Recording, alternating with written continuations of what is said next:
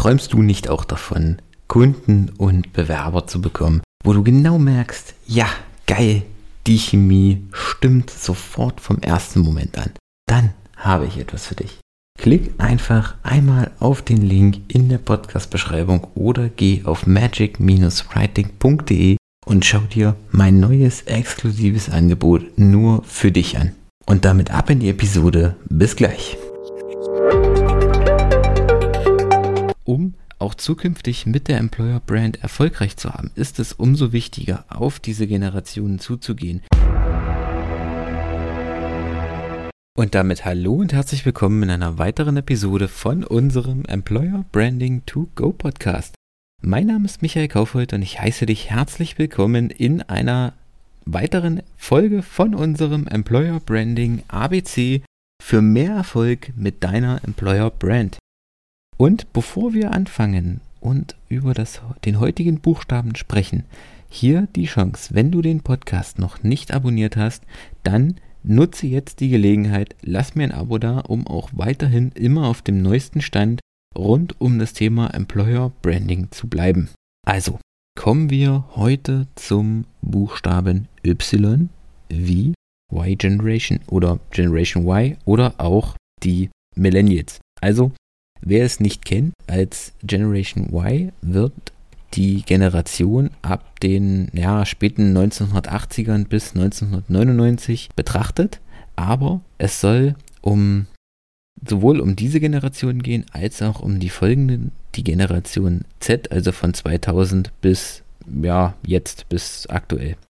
Denn das sind die beiden Generationen, die momentan neu auf den Arbeitsmarkt kommen, die jetzt zu großen Teilen schon am Arbeitsmarkt sind und in dem Sinne die Fachkräfte von morgen darstellen. Das sind vor allem auch die Generationen, die schon als Digital Natives bezeichnet werden. Das heißt, die quasi schon mit den neuen Technologien, mit dem Internet, mit der Digitalisierung, mit den digitalen Medien, der ganzen Vernetzung, alles was auch um das Thema ähm, Social Media geht, quasi aufgewachsen sind, die sind damit groß geworden, die haben einen spielerischeren Umgang mit den Technologien erlebt, die finden sich schneller in die neuen Technologien rein als die vorherigen Generationen rund um die Babyboomer. Aber gleichzeitig birgt diese Generation auch viel Konfliktpotenzial, weil dort eben andere Wertvorstellungen, andere Vergütungsvorstellungen, andere Karrierevorstellungen vorherrschen, als es noch bei den Babyboomer-Generationen, den Generationen davor war. Prägend für die Generation Y oder Generation Y ist vor allem, wie es eigentlich der Name schon sagt, Y im Englischen im Prinzip, warum diese Tatsache, dass diese Generation viele Dinge hinterfragt, viele Normen hinterfragt, ihre eigene Rolle in der Gesellschaft hinterfragt, in der Arbeitswelt ihre eigene Rolle hinterfragt und prägend ist vor allem auch dieser ganze Punkt rund um Work-Life-Balance. Also Kern oder prägend, wenn man sich mit der Generation Y beschäftigt, ist vor allem auch dieses Denken in kürzeren Zeiträumen. Also die, diese, es ist nicht mehr so, dass ein eine Fachkraft im Prinzip oder ein, ein potenzieller Mitarbeiter in einem Unternehmen seine Ausbildung macht und dort die nächsten 40 Jahre bleibt und alle möglichen Hierarchiestufen durchläuft, sondern zum einen ist der Akademikerteil Anteil wesentlich höher als noch bei den vorherigen Generationen. Das heißt, es gibt mehr